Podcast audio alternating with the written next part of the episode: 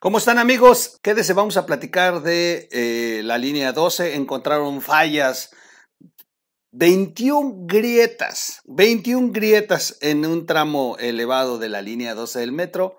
Siguen presentándose estas situaciones que corresponden a mantenimiento. Por más que traten de eh, ayudar a Claudia Sheinbaum, esto está terrible. Quédese con nosotros, soy su amigo Miguel Quintana, el troll, y... Eh, Vamos a analizar este tema.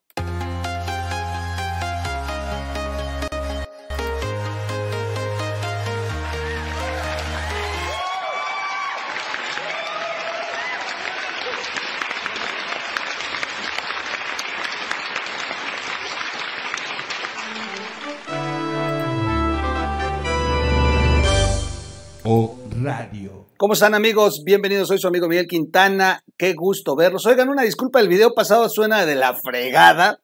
No me di cuenta, no conecté el micrófono. No estaba conectado. Se grabó con el, micrófono de la computadora y suena horrible.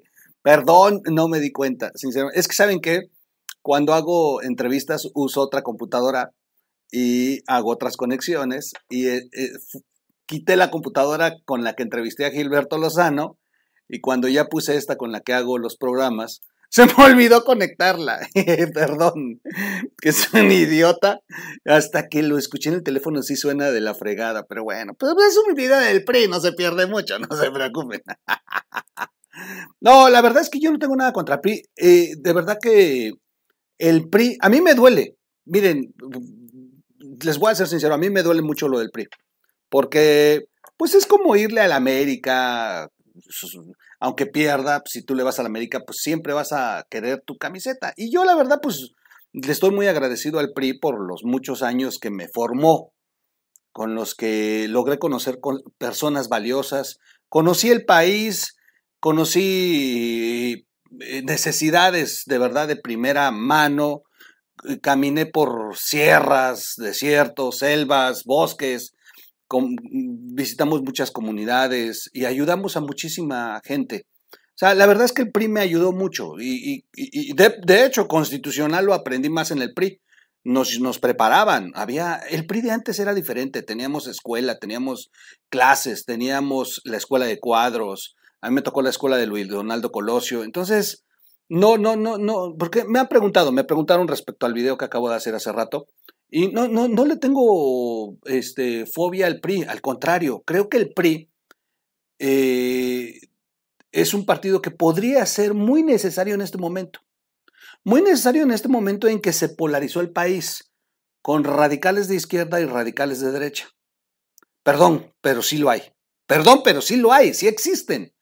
Y creo que si tuviéramos un, una, una participación política de alguien en medio, que pudiera e, equilibrar y pudiera agarrar lo mejor de todos, pero pensando en el país, no pensando en enriquecerse, en estar negociando gubernaturas, en estar acomodando a todos tus familiares en las plurinominales, o sea, si pensaras en el desarrollo del país como en aquel tiempo se dio, y hay grandes instituciones gracias a eso, creamos o no, hubo un país próspero, aún, aún siendo gobernado por el PRI, pero pero pues no lo hay, no lo hay. Hoy hay una bola de bandidos eh, que desde hace mucho se acomodaron en el PRI para ir deformándolo, ir apoderándose e ir entregándolo poco a poco y llevar a, este resultado de Andrés Manuel gobernando el día de hoy y un PRI pues de rodillas, de rodillas al poder, porque la mitad de ellos, gran, la, la mayoría de ellos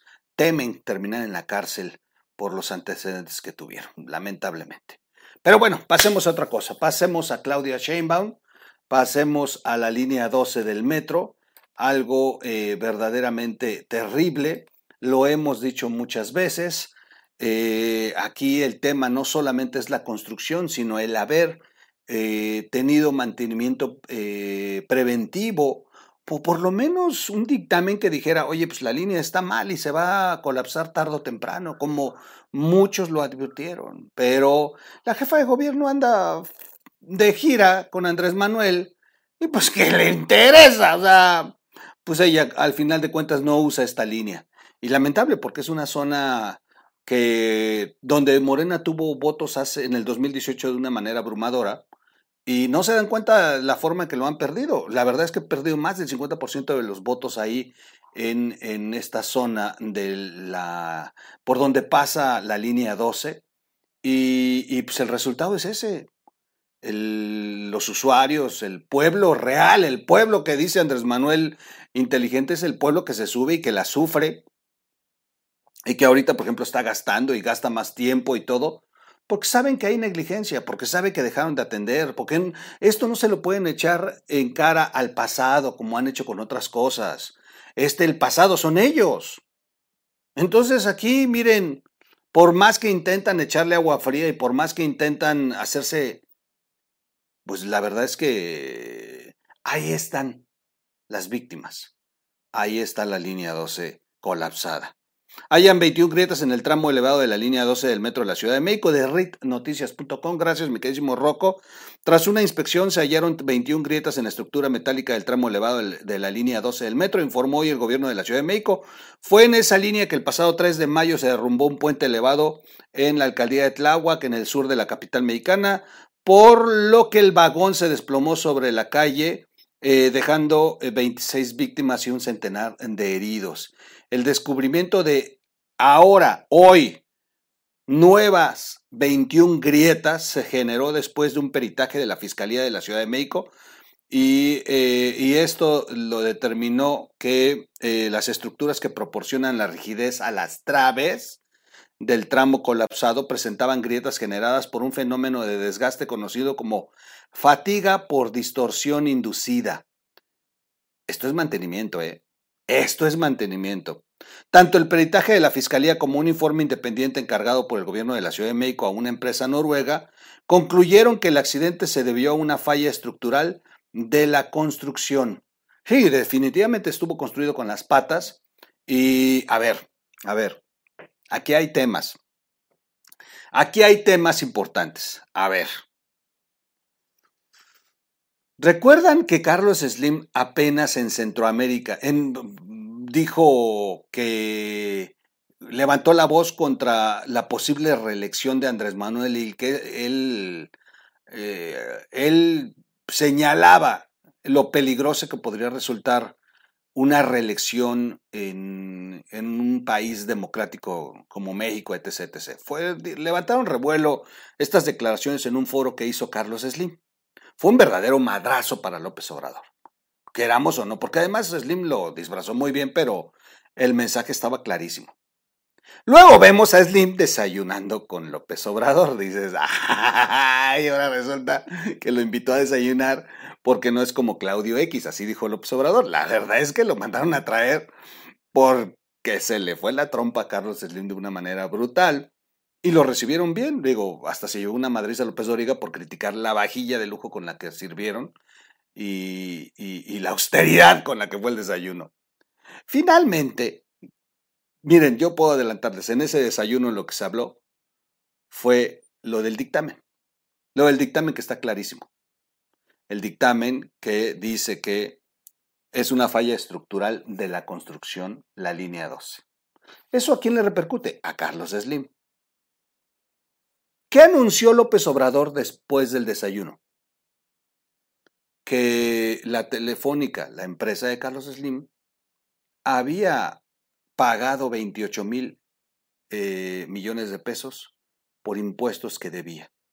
Ahora resulta, ahora resulta que Carlos Slim fue a un desayuno para pagar impuestos. ay, ay, ay, ay, ay. Son unos desgraciados. Y finalmente, las víctimas ahí se quedan, como víctimas. El gobierno haciendo su juego sucio, su sucio juego de jugar a las vencidas con el constructor, sacarle todo lo que puede, cerrarle la trompa, porque el dictamen está claro. Y Carlos Slim, pues flojito y cooperando. Resulta que pagó los impuestos feliz, feliz, hasta un fiche, es el desayuno más caro que ha pagado Carlos Slim. Pero pues la realidad es que es el dictamen. El dictamen, papá. Aquí no va a haber cárcel, ni te vamos a clausurar, ni te vamos a quitar las obras que estás haciendo. No, pues nomás pues flojito y cooperando porque el dictamen dice que construiste mal. Pero, pero el dictamen, el dictamen, a pesar de que el gobierno de la Ciudad de México lo intente ocultar, el dictamen está mostrando también que hay negligencia de mantenimiento, que el tema es que estas fallas que hoy se están detectando con la línea colapsada, con el tramo colapsado, estas fallas también tienen una, una responsabilidad en quien tendría que estar revisando que, eh, pues que la línea, que la línea tuviera un mantenimiento. Y por eso voy a cambiar la imagen. Ahí está la chula. La chula, la chulada, la consentida, la consen del presidente. Es su consen, eso es todo, chicos. Guapa en su portada de revista. No, toda austera como debe de ser mi queridísima Claudia Sheinbaum. La flaca de oro, le dicen. no, señora. Mantenimiento preventivo pudo haber generado mantenimiento correctivo. Es decir, detectas fallas, detienes, arreglas o incluso suspendes el servicio. A ver, Miguel Mancera podrán acusarlo de todo y no lo voy a defender porque también tiene sus, sus, sus uh, oscuros, pero Miguel Mancera detuvo la línea. O sea, Miguel Mancera llegó un momento en que dijo, a ver, vamos a parar esto, cabrón, está hecho con las patas. Y trataron de hacer, hicieron decisión. Todo el mundo les dijo, a ver, no sirve lo que le hagan. No sirve. Necesitan tirarla o hacer unos cambios estructurales que serían casi hacer la línea de nuevo. Bueno, medio le hicieron mantenimiento y se tardaron muchos meses con la línea cerrada y Marcelo Ebrard huyendo a Francia. Pero la detuvieron. Y funcionó muchos años.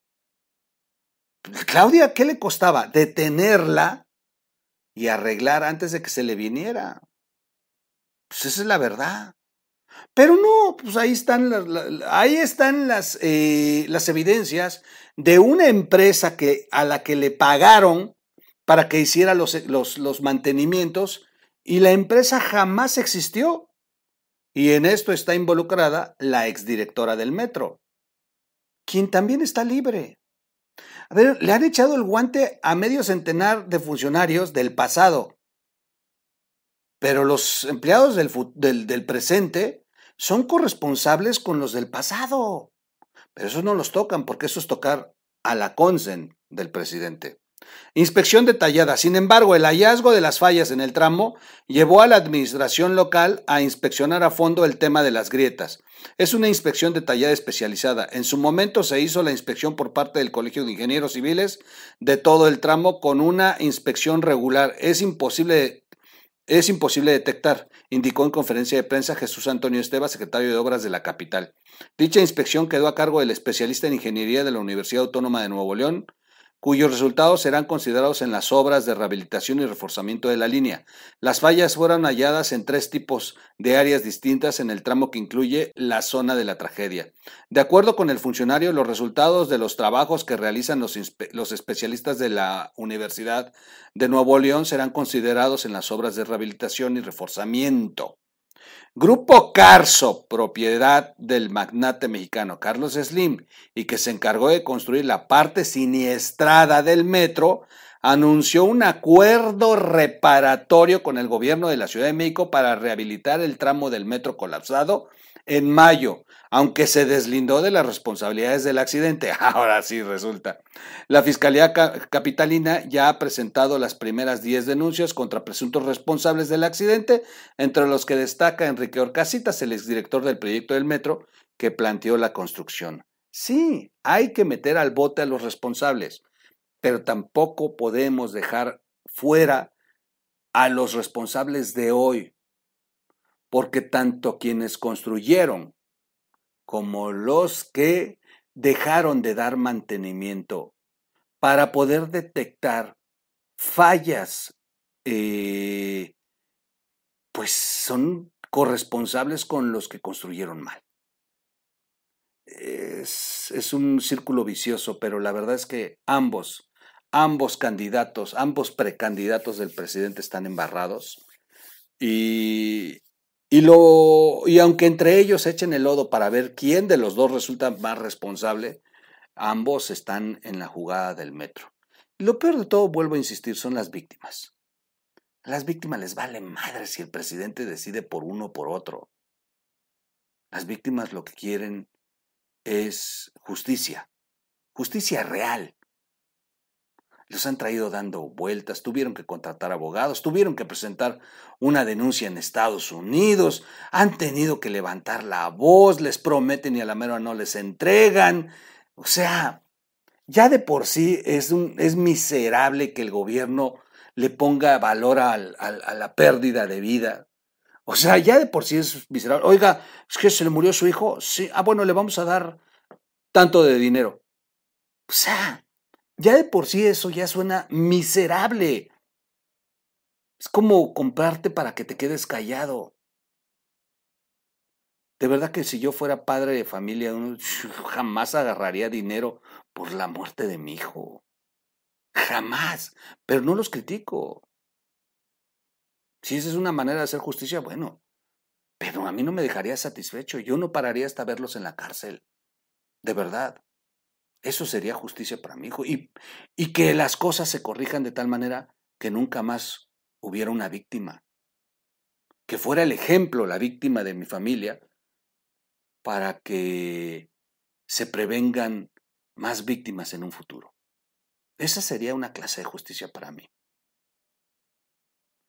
No se trata aquí de estarle tirando a Claudia Sheinbaum para que no llegue a candidata, no, se trata de decir la verdad, se trata de mostrar quiénes son. Se trata de exhibir a, quien el presidente intenta convertir en presidenta de este país. No es nada más porque nos caiga mal y porque es de Morena. De hecho, si la señora fuera del PAN, en este momento le estaría dando la misma madriza corresponsable. La misma. En este momento no es porque sea la candidata del presidente, es porque son unos miserables tener el cargo y no haber dado el, mantenimiento y todavía hacerle así y echarle la culpa al que construyó. No, sí, sí es culpable, sin duda es culpable, pero también ella, por no haber dado mantenimiento, porque hay víctimas. Hay víctimas y destrozan vidas. Las historias que se han eh, leído y escuchado a través de esta tragedia del, de Tláhuac es impresionante. Y que sean tan miserables en, en pensar nada más en su proyecto político, da asco, son una basura. Esa es la verdad. Bueno, pues qué casualidad que cuando todo mundo anda de vacaciones, cuando no hay columnistas, cuando los medios de comunicación están trabajando nada más con suplentes, Qué casualidad es que sale el famoso dictamen que estuvimos esperando todo el año. Qué casualidad que lo soltaron cuando ya mañana, cuando hoy es viernes y se muere la nota en el fin de semana, incluso que mañana ya todos están celebrando el año nuevo y están de pachanga. Pero ¿saben quiénes no van a celebrar? Esos 26 hogares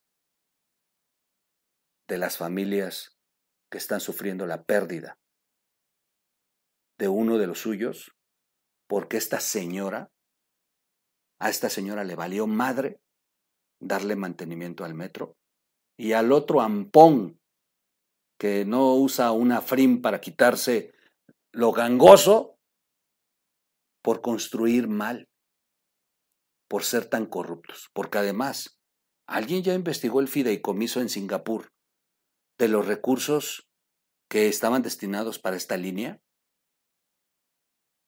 En fin, soy su amigo Miguel Quintana, el troll como siempre.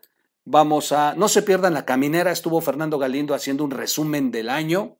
Estuvo muy bueno, muy, muy bueno. La última caminera del año, Fernando Galindo hasta el final, partiéndosela, chingón, bien, bien, véanla, de verdad está buena, buen análisis. Y último, eh, ya las últimas notas para entrar al 2022. Gracias, soy su amigo Miguel Quintana. Vámonos, vámonos, dije, adiós.